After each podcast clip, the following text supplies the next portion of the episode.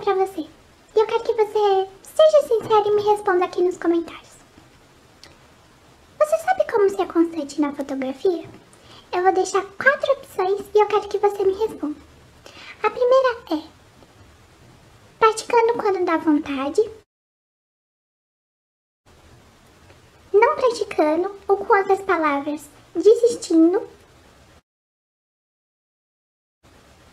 praticando todos os dias, praticando uma vez ou nenhuma por mês. Com esse questionamento, eu me retiro.